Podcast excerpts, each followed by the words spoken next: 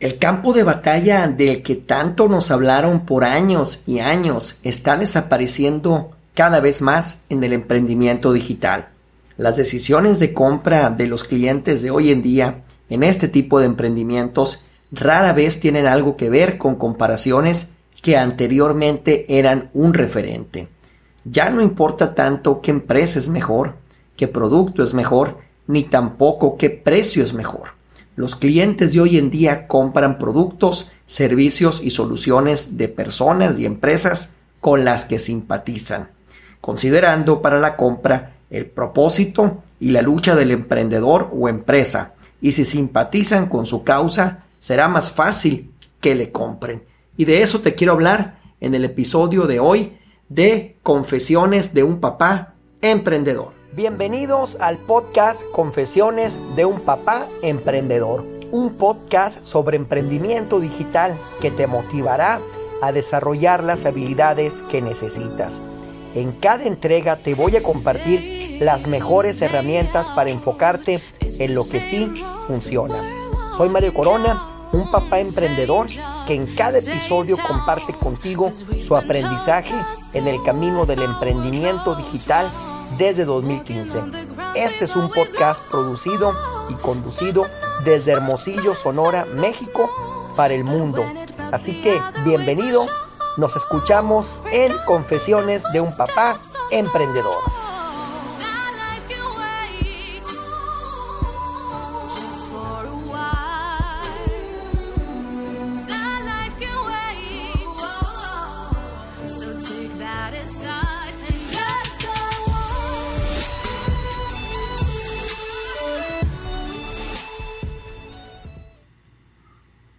Antes de iniciar, quiero hacerte una muy cordial invitación a que te unas al Club de Papás Emprendedores. Toda la información que necesitas para hacerlo se encuentra en las notas complementarias a este episodio. Así también te quiero invitar a que disfrutes del próximo Summit Online para Papás Emprendedores, el primero en su tipo, que llevará por nombre Unidos Llegaremos Más Lejos, en donde 15 speakers de seis países diferentes compartirán contigo durante cuatro días más de 75 consejos y estrategias para que puedas emprender mejor. El acceso es completamente gratis y al hacerlo, al registrarte para obtener tu acceso, recibirás también sin costo alguno un acceso por una semana al Club de Papás Emprendedores. Toda la información que necesitas para hacerlo se encuentra en las notas complementarias de este episodio. Pues bien, prepárate y toma la bebida de tu preferencia porque estamos por compartir contigo la frase de poder de este episodio. Hay frases que inspiran, que te inyectan poder y te mueven hacia adelante para conquistar tus miedos, convirtiéndote en tu mejor versión. Por eso te comparto la frase de poder del día de hoy. Escúchala, siéntela, adóptala y haz que se convierta en un poderoso aliado para ti. La competencia en el emprendimiento digital no existe. Lo que existe son emprendedores con diferentes historias y distintas perspectivas. Mario Corona, un papá en el camino del emprendimiento desde el año 2015. Hay frases que inspiran, que te inyectan poder y te mueven hacia adelante para conquistar tus miedos, convirtiéndote en tu mejor versión. Por eso te comparto la frase de poder del día de hoy. Escúchala, siéntela, adóptala y haz que se convierta en un poderoso aliado para ti. Por años nos han dicho frases como a los clientes no les aparecerá más dinero en el bolsillo solo porque inicias con tu emprendimiento. Si tú quieres vender, tienes que dirigir tu estrategia contra algún competidor para obtener parte de su base de clientes y algunas otras más. Por eso he decidido grabar este episodio que tiene por nombre Adiós a la competencia. Esta situación que describo cambió un poco con la llegada de la estrategia del Océano Azul creada por W.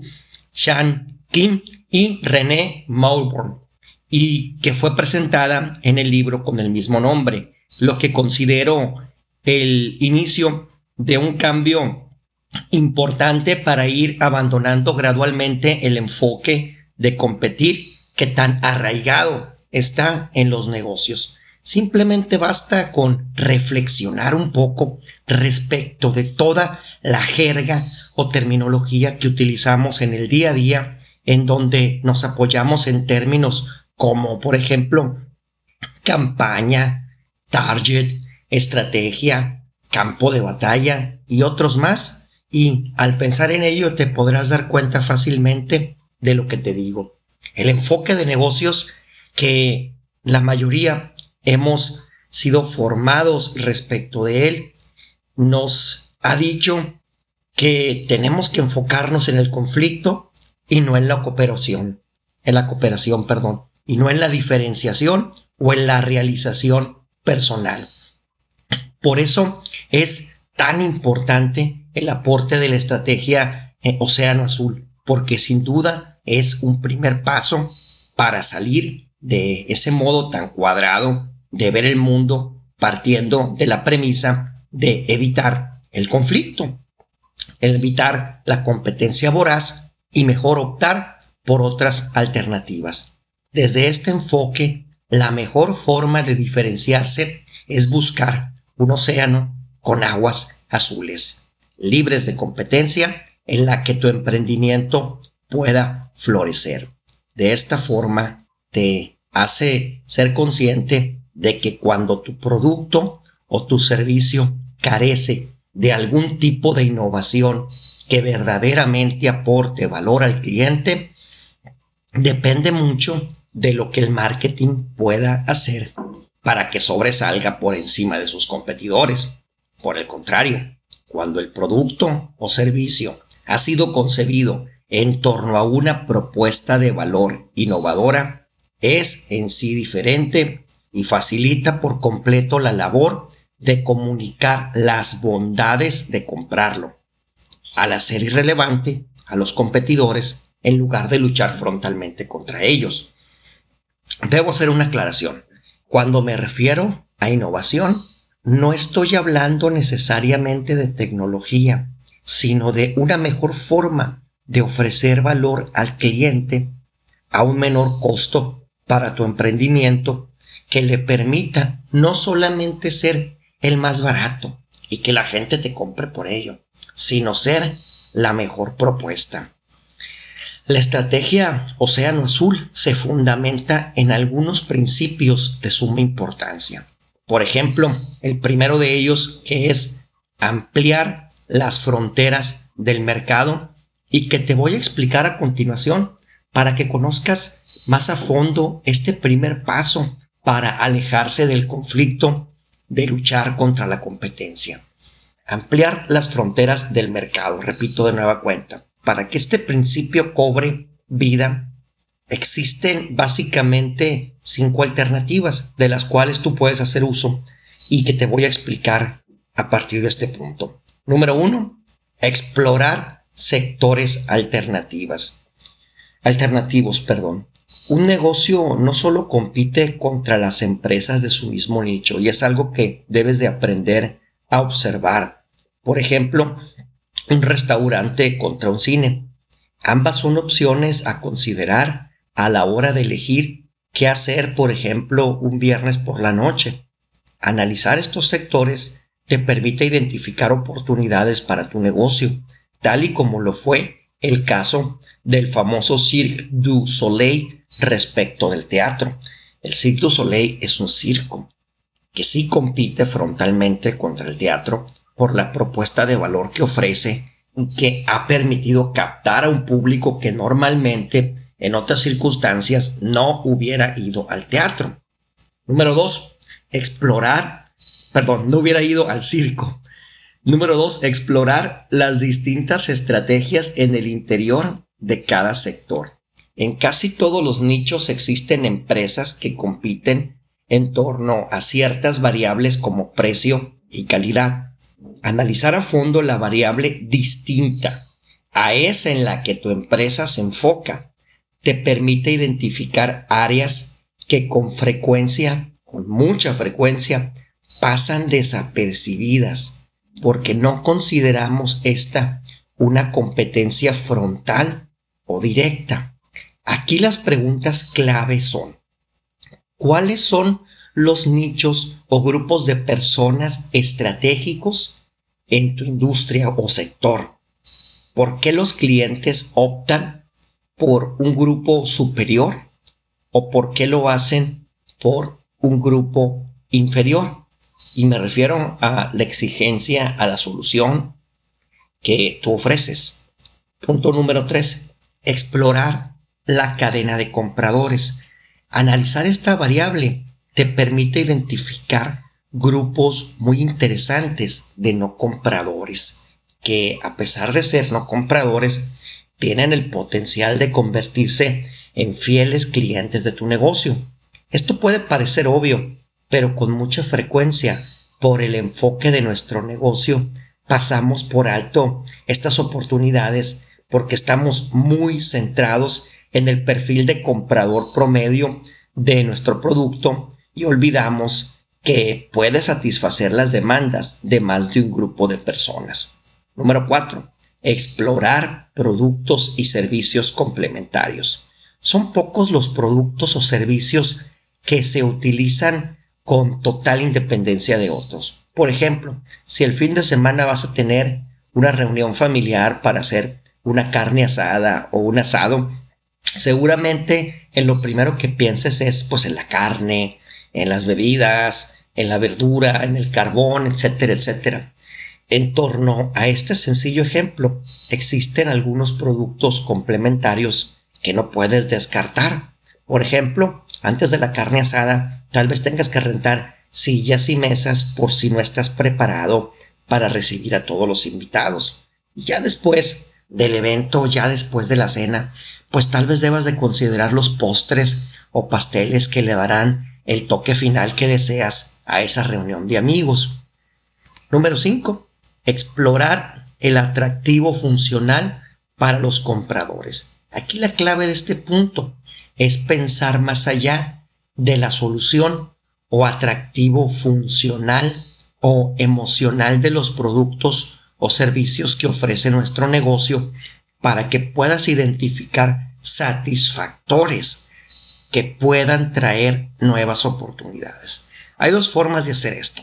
En los negocios que se centran en ofrecer beneficios solamente emocionales, es posible que elimines todos aquellos elementos que no aportan valor y que puedas crear versiones más accesibles en cuanto al precio.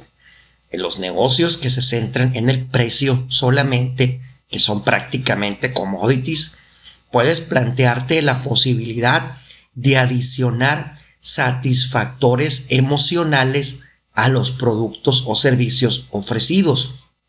Otro principio que sustenta esta estrategia de Océano Azul es centrarse en la gran idea.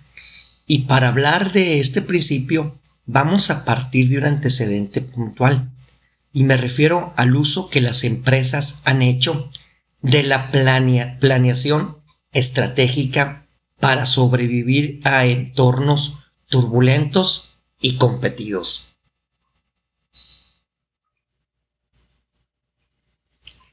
Si bien es cierto, este enfoque ha servido a muchas empresas y emprendimiento durante años y años para sobrevivir y crecer representa también un riesgo potencial para los negocios que hoy en día quieren dejar de pelearse por migajas con sus competidores y en lugar de ello concentrar sus recursos en nichos, perfiles, oportunidades que no han sido ocupados o aprovechados.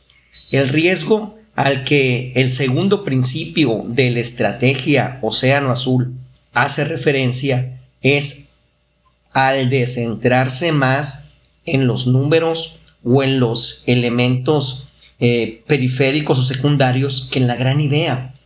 Y si es un gran riesgo con una razón muy importante por la cual debemos evitarlo. aunque no podemos ser tampoco irresponsables y omitir que cualquier iniciativa de negocios o emprendimiento siempre, siempre, siempre debe ser evaluada en torno a la rentabilidad, al potencial que pueda tener para mejorar el emprendimiento. Y pues tampoco podemos caer en el otro extremo y desperdiciar lo que pudiera ser una muy buena oportunidad de empezar o crecer por estar entretenidos con detalles demasiado operativos y no ser capaces de ver la gran idea que se esconde en esa oportunidad. Para evitar caer en ese error, los creadores de la estrategia Océano Azul proponen diseñar lo que han llamado un lienzo estratégico, que no es otra cosa que un bosquejo sencillo que nos permite identificar el potencial de la idea en la forma más clara posible. Este lienzo consta de cuatro pasos. Paso número uno, establecer las ventajas competitivas que la idea nos dará respecto de la competencia. Número dos, contrastar con la realidad, es decir, en el mercado real, lo que cada una de esas ventajas competitivas realmente pueda aportar. Punto número 3 o paso número 3. Obtener importante feedback real del mercado. Y paso número 4. Hacer los ajustes necesarios. En lo personal, considero que estos cuatro pasos pueden ser desarrollados con suma naturalidad si complementamos esta estrategia con el uso de el PMB o producto mínimo viable de la estrategia Lean Startup desarrollada por Eric Rice. Esta incorporación nos va a ayudar a reducir dramáticamente el riesgo y la incertidumbre asociados a cualquier innovación en el mercado porque nos permite obtener feedback real de clientes reales en lugar de descansar solamente en la información que obtuvimos por internet o de las intenciones que las personas manifiestan en los estudios de mercado que cada vez tienen menos vigencia. No, no hay fórmulas infalibles para emprender. Sin embargo, tener claridad respecto de la gran idea que queremos desarrollar, crear un producto mínimo viable para validar su aceptación e incorporar el feedback real del mercado. Son etapas que reducen en gran medida los riesgos y las incertidumbres que nunca faltan a la hora de emprender o innovar. El siguiente principio en esta estrategia Océano Azul es la importancia de los no clientes, algo con lo que en lo personal he venido trabajando en los últimos meses. Y tomar riesgos no es una práctica que emprendimiento o emprendedor alguno se sienta cómodo asumiendo y en el caso específico de ampliar las fronteras del mercado y crear una nueva demanda, pues claro que no es la excepción. Jamás será fácil abandonar esa zona de confort que hemos venido construyendo con murallas de prospectos con mayor potencial y clientes habituales, habituales perdón, en determinado nicho para en lugar de ello voltear hacia nuevos perfiles que tengas que desarrollar de clientes eh, que puedan tener un potencial real de mercado. Sin embargo, esta ruta encierra grandes oportunidades, lo que hace que tomarla sea algo muy alejado de considerarse una idea completamente descabellada, sobre todo si consideramos la baja rentabilidad que se genera en segmentos de mercado donde existe una competencia muy fuerte y donde las guerras de precio siempre se presentan. De las primeras reflexiones a realizar en torno a este nuevo enfoque está el que puedas identificar esos elementos comunes que grupos de personas diferentes a los clientes y prospectos actuales valoran más. En concreto, existen dos niveles distintos de no clientes y para diferenciarlos debemos hacerlo considerando o la cercanía o la lejanía que mantienen en relación con nuestro segmento de mercado actual, con el perfil de clientes con el que actualmente trabajamos. Por ejemplo, en el primer grupo podemos identificar a todos aquellos clientes que están a punto de dejar de ser nuestros clientes y que actualmente consumen lo que nosotros vendemos, nos compran en cantidades cada vez más pequeñas. Aunque este grupo se encuentra prácticamente a punto de abandonar el barco, existen en él muchas personas, por estadística, con gran potencial de convertirse en clientes fieles cuando tengan una mejor atención, un mejor servicio, en resumen, una mejor propuesta de valor. En el segundo grupo se encuentran aquellas personas que consideran nuestra oferta actual de productos o servicios o la de otras empresas como inaceptable o completamente alejada de su poder adquisitivo. Este grupo de personas, también sin decirlo e incluso sin saberlo, se encuentra a la espera de una mejor propuesta de valor que esté más en sintonía con lo que desean encontrar en nosotros y más al alcance de su bolsillo.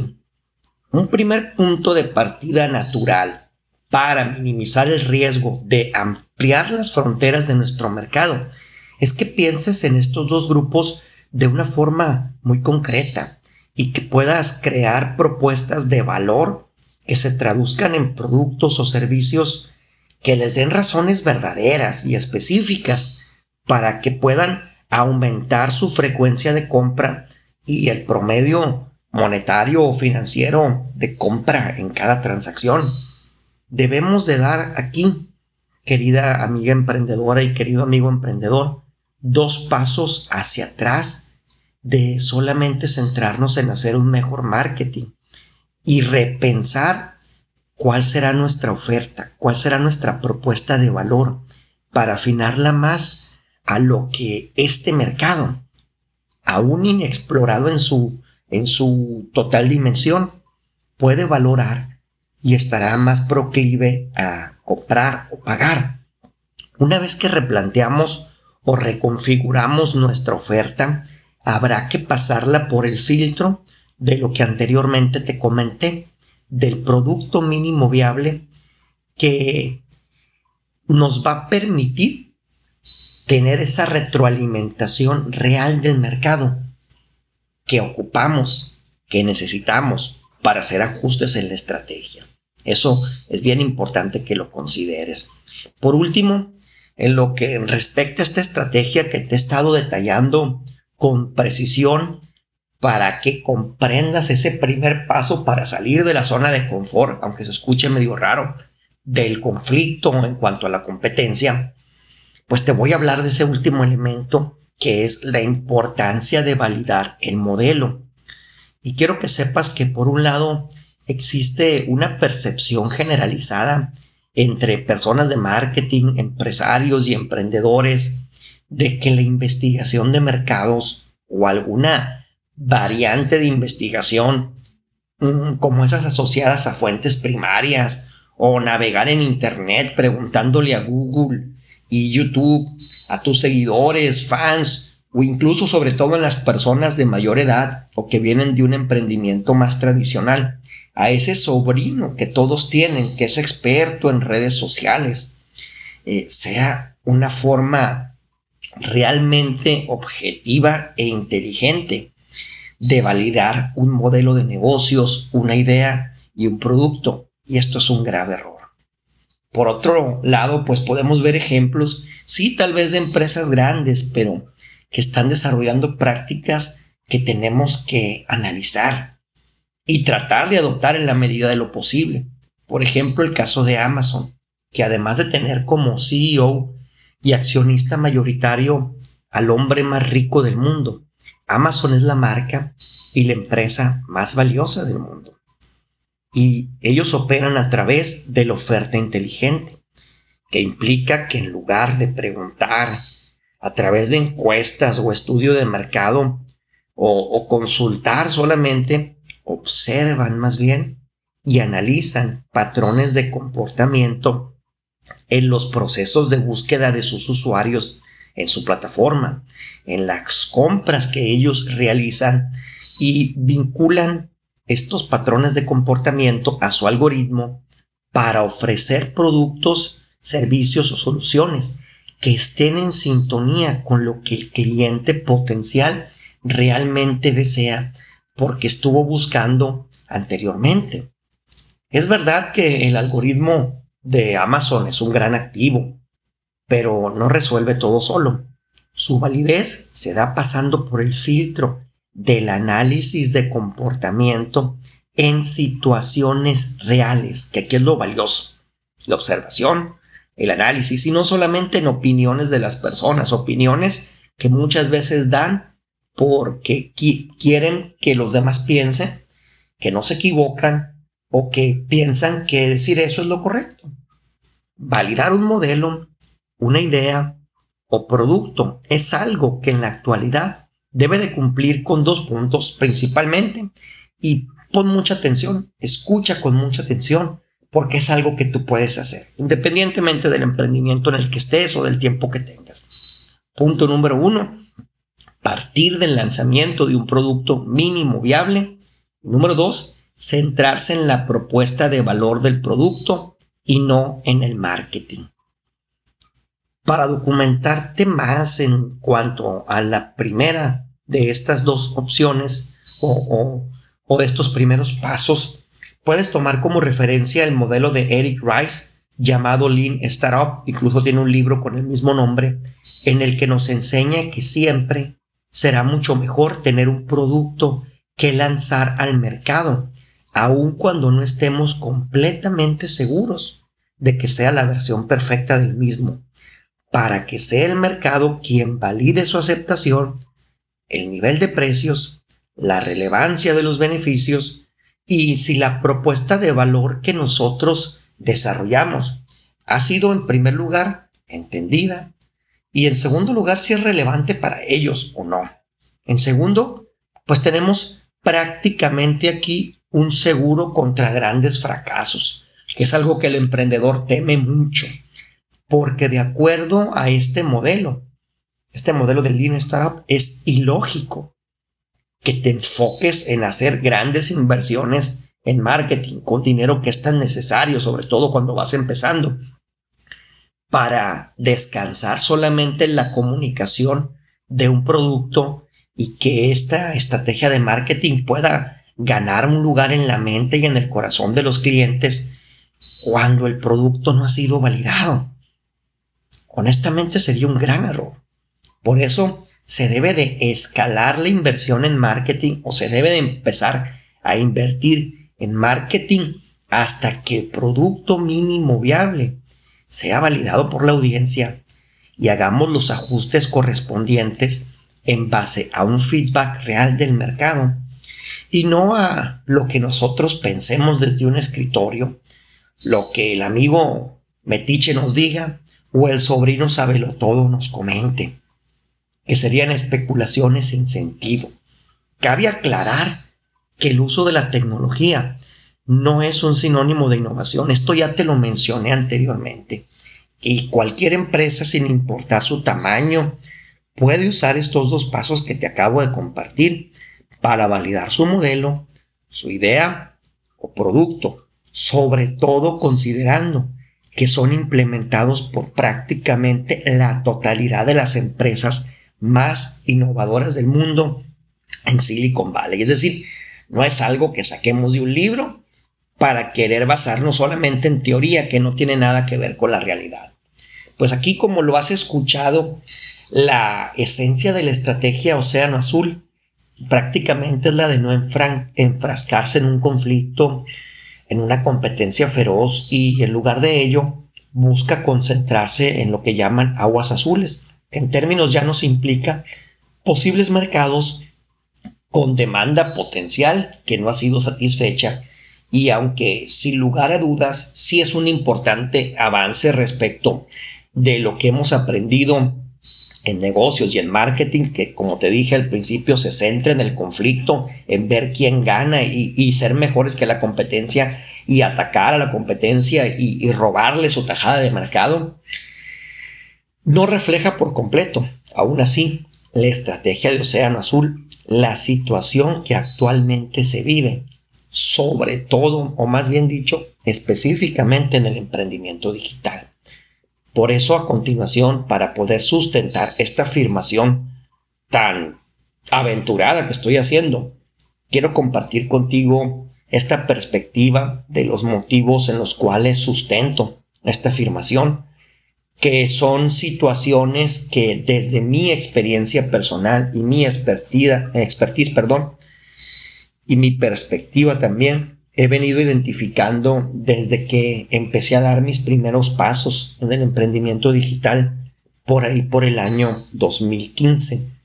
De esta forma, pues podrás ver el emprendimiento y los negocios eh, de hoy con algunos elementos que vale la pena destacar, porque son las realidades que le dan sustento a esta afirmación de adiós a la competencia, que más bien nos permiten replantearnos el modo de hacer negocios y nos sacan de ese pensamiento de de vencer a la competencia, atacar a la competencia en una eterna confrontación y dejar de lado gradualmente esas comparaciones entre producto y producto, empresa y empresa, marca y marca, emprendimiento y emprendimiento, para centrarse más centrarse más en emprendedores con distintas historias, distintas perspectivas y distintos aprendizajes. Estos elementos son los que hacen posible que factores como el producto, la marca, el precio y otras condicionantes de mercado que como te dije no necesariamente tengan que desaparecer de la ecuación, estén perdiendo cada vez más protagonismo y sean gradualmente desplazadas por otras más que tienen que ver poco con variables, permíteme llamarlas así, duras, objetivas, racionales o cuantificables. Así que escucha con atención, porque de esto que te voy a hablar a continuación se dice muy poco y se escribe muy poco. Así que pasamos directo a lo siguiente. Vamos a hablar primero del propósito. Y aquí debo reconocer que por años, sobre todo eh, cuando me escondía en las trincheras repletas de cubículos del mundo corporativo, pensaba que eso del propósito, la visión, la misión y los valores eran solamente una especie de cursilería. Eran palabrería que las grandes empresas colgaban de las paredes de sus salas de juntas y de sus oficinas para evitar la rotación de sus empleados. Pero la vida siempre nos da las lecciones más valiosas justo cuando más las necesitamos y no necesariamente cuando las queremos recibir. Y en mi caso personal, tuve que aprender que el propósito es fundamental, sobre todo en el emprendimiento digital, que es en donde desde 2015 me encuentro porque me cansé de hacer cosas que no quería hacer y vivir en una especie de matrix que me obligaba a la mediocridad solamente para cuidar un sueldo. Por eso quiero tomarme el tiempo necesario para hablar del propósito, porque más que algo subjetivo emocional, afectivo e incluso asociado con los sueños y lo que nos mueve como seres humanos. El propósito tiene una vertiente bastante pragmática en el emprendimiento. Fue, perdón, Salim Ismail quien en su libro Organizaciones Exponenciales puso el propósito en el mapa de las cerradas mentes del mundo corporativo. Sin duda la visión que el fundador de Singularity University e ícono de los negocios actuales caló bien hondo. Y este valiente personaje y esta valiente apuesta tuvo el eco suficiente para que las empresas más reacias se vieran obligadas a considerar al propósito como algo más que información que cuelga de sus paredes. Salim Ismail nos habla del propósito de transformación masiva en su libro, Organizaciones Exponenciales, y dice que es uno de los elementos que las empresas de hoy en día deben tener para lograr un crecimiento exponencial. ¿Y a qué me refiero con crecimiento exponencial? Es decir, pues a tener un crecimiento mucho más acelerado que el que la mayoría de las empresas viven cuando tienen alguna mejora en sus ventas o cuando aprovechan alguna oportunidad coyuntural. El propósito de transformación masiva nos permite capturar los corazones, las mentes, la imaginación y las ambiciones, tanto dentro como fuera de nuestro emprendimiento, fuera de la organización. Es un propósito porque aspira a algo más que al mero hecho de ganar dinero. Es de transformación porque busca romper con el paradigma, con el status quo y es masivo porque busca hacerlo a gran escala, impactando la vida de muchas personas. Habiéndote compartido este precedente, es momento de decirte que debes saber que en el emprendimiento digital el propósito tiene una relevancia aún mayor. El propósito es un excelente estandarte para de forma genuina y transparente atraer a un ejército de personas que se sientan identificados con tu propósito de vida. Porque hoy en día, sobre todo los millennials, los centennials, es decir, las generaciones posteriores a nosotros, en mi caso que tengo 42 años, valoran mucho el motivo por el cual un emprendimiento ha nacido. Esas personas que a las que te hago referencia se convertirán en tus clientes, en los colaboradores de tus proyectos o en personas que hablarán bien de ti y que van a recomendar tu emprendimiento con los productos y servicios que tú vendas entre su círculo cercano de influencia y con toda aquella persona con la que tengan oportunidad. Estas personas se convertirán en tu audiencia, algo que no es fácil de construir de un día para otro, porque quienes lo hacemos diariamente sabemos que toma tiempo, que no es fácil que alguien te encuentre, que reciba una señal con la cual sintonice, que se dé el tiempo de conocer más a fondo lo que haces, de ver las cosas como tú las ves y darse cuenta que tu visión es atractiva para ellos y es compatible con lo que ellos desean hacer, provocando que siempre esté dispuesta esta persona a escucharte o a saber de ti, que es lo que toda estrategia de marketing persigue. El siguiente elemento es el background y debes de saber que tu paso, tu paso por la vida o tu pasado tiene un valor mucho más grande del que pudieras pensar. Porque lo que hacías antes de estar en el camino del emprendimiento es algo que otras personas hoy en día todavía están haciendo. Algo que les permite identificarse contigo y ver que tienen mucho en común. Aunque tal vez tú ya estés en otra etapa de tu vida, las personas que lo conozcan no podrán evitar sentir que de algún modo tú y ellos son iguales. Este es un factor, vale la pena la aclaración, completamente subjetivo, completamente irracional, completamente emocional, que evoca cierta complicidad compartida por el hecho de que los clientes encuentren contigo algún punto de identificación como consecuencia de tu pasado.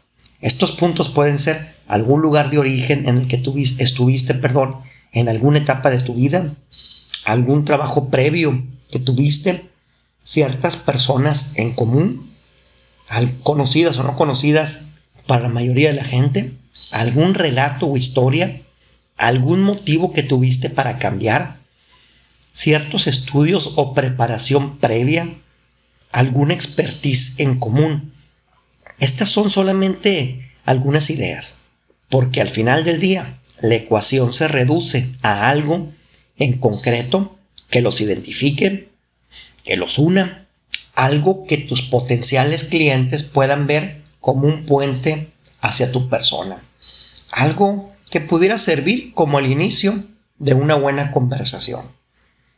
El siguiente punto es el punto de inflexión, algo muy importante. Y todos estos elementos que te estoy compartiendo, repito, son los que las personas hoy en día valoran y que permite que esas personas se sientan atraídas hacia tu emprendimiento en lugar de estar haciendo comparaciones solamente por precio, empresa y marca y producto sobre todo, que al final del día no, no es que no sean importantes, pero ya no son lo más importante.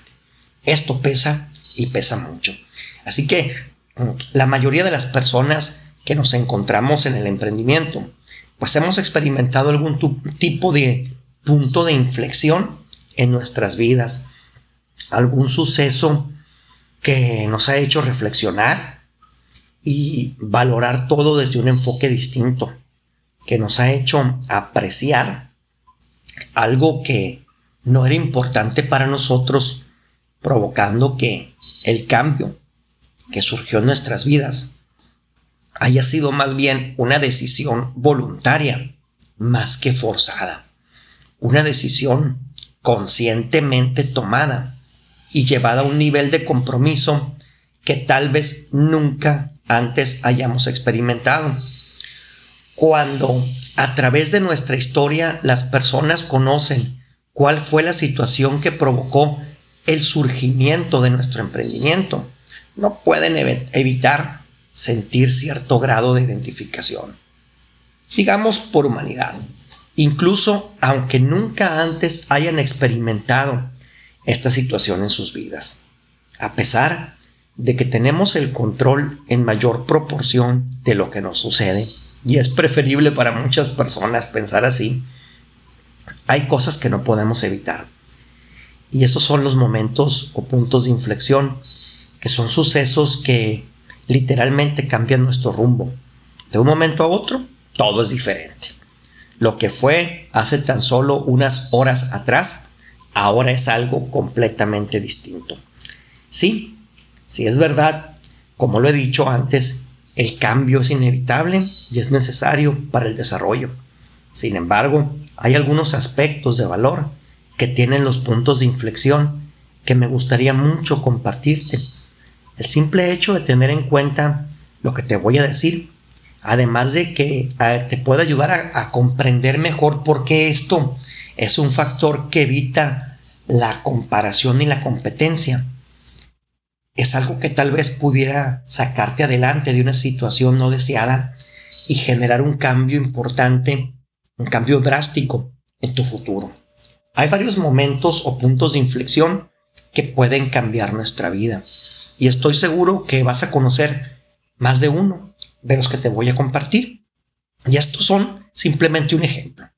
Por ejemplo, cuando alguien te pide matrimonio o cuando eres tú quien pide matrimonio a tu pareja, cuando decides o no tener hijos, cuando te topas con un conductor ebrio que se atraviesa en tu camino en la noche, altas horas de la noche, a una alta velocidad, cuando decides dejar o regresar con aquella pareja que ahora le dicen tóxica, cuando tienes un estrés en el trabajo que ha llegado a un nivel que no puedes controlar, que ha deteriorado tu salud y provoca que tomes la decisión de abandonar dicho trabajo.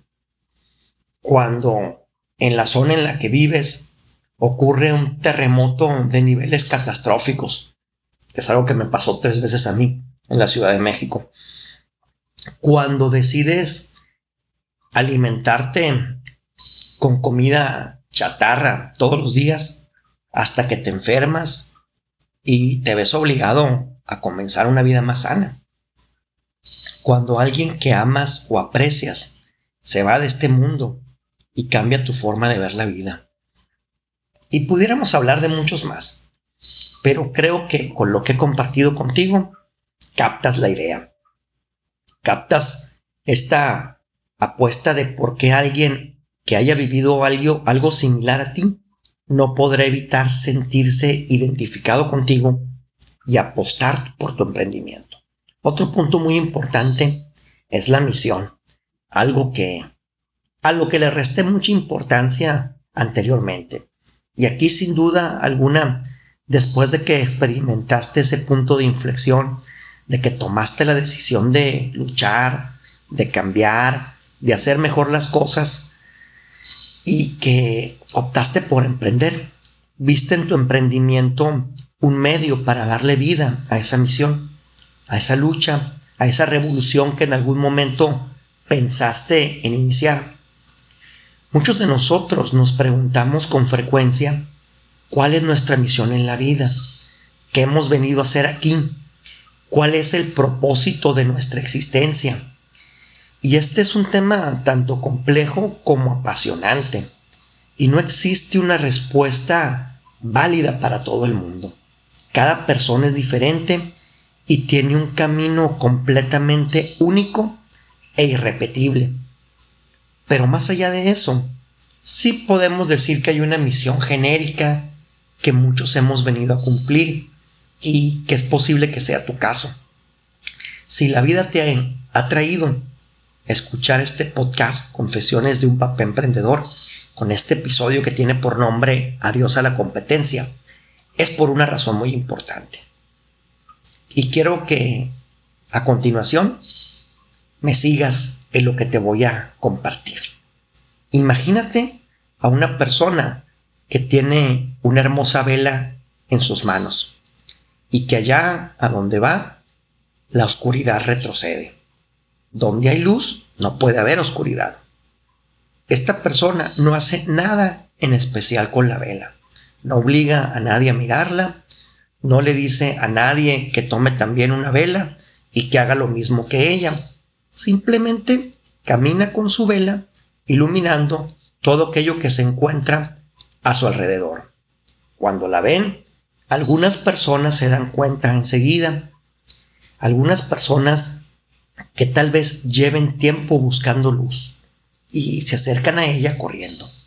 A su lado ven mejor y se sienten mejor y le dan las gracias por ello. Incluso algunas toman también una vela y empiezan a emitir su propia luz, pero no todo el mundo reacciona así al verla. Hay otras personas que también ven la luz de la vela, pero que no se dan cuenta de dónde viene.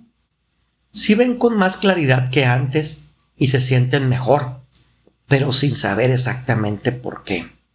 Estas personas no le dan las gracias a quien porta la vela, pero no es que sean desagradecidas, simplemente digamos que no son conscientes del cambio que ha significado en sus vidas. Luego, hay otro grupo de personas que no ven la luz. ¿Por qué? Porque están demasiado centradas en la oscuridad. Y aunque haya aparecido una vela, siguen mirando hacia donde está lo oscuro. También hay otro grupo que sí ve la luz, pero que no les gusta. Llevan demasiado tiempo rodeadas de oscuridad y no soportan la luz directa. Así que al ver que aparece alguien con una vela, o se apartan de ella o intentan apagarla. No es que sean malos, simplemente les duele demasiado los ojos. Y por último, de vez en cuando se cruza con otras personas que también traen una vela igual que ella. Cuando se ven, se miran a los ojos y sonríen. Normalmente no se acercan mucho ni se quedan mucho tiempo juntas. Saben que es mejor que las velas estén un poco separadas para iluminar mejor. Pero independientemente de las personas que se ve encontrando en su camino y cómo reaccionan, esta persona simplemente sigue caminando y sosteniendo su luz. Pues bien, esta es una parte muy importante de tu misión en la vida. Independientemente de lo que suceda a tu alrededor, vas con tu luz, iluminando ahí por donde pasas. Así que esto es lo que haces. Cuando vas a trabajar, cuando estás con tu familia o amigos, cuando vas al mercado a comprar, vayas a donde vayas, llevas tu luz contigo e iluminas todo lo que puedes. Algunas veces lo harás mejor que otras y esto te va a generar cierta, cierta frustración, perdón. Pero no debes desistir nunca. Pase lo que pase. Al día siguiente, siempre te vuelves a levantar y sigues sosteniendo tu luz. Esta es una de las cosas que estás haciendo en este mundo. Y eso es lo que hará que las personas que conozcan de, de tu emprendimiento, conozcan tu misión, se sientan alineadas con ella, no puedan evitar apostar por tu emprendimiento y no por otro con el que no sintonizan. Como reflexión final, debemos recordar que hoy en día tenemos la fortuna de que las cosas sean diferentes, porque la competencia frontal de empresa contra empresa, producto contra producto o precio contra precio cada vez es menos relevante. Hoy en día más que comparaciones, hay decisiones que el cliente toma en base estos, a estos elementos que te acabo de compartir, como el propósito, el background, el punto de inflexión, la misión y otros más. Esto nos permite entender que lo que buscan los clientes de hoy en día son productos y emprendimientos con los cuales se sientan identificados y obviamente emprendedores también y no es el producto, el precio y otros factores. No es que esto no sea importante o relevante, pero sí debemos reconocer que estamos en un momento clave en el que se está haciendo una transición hacia este tipo de compra por identificación y empatía.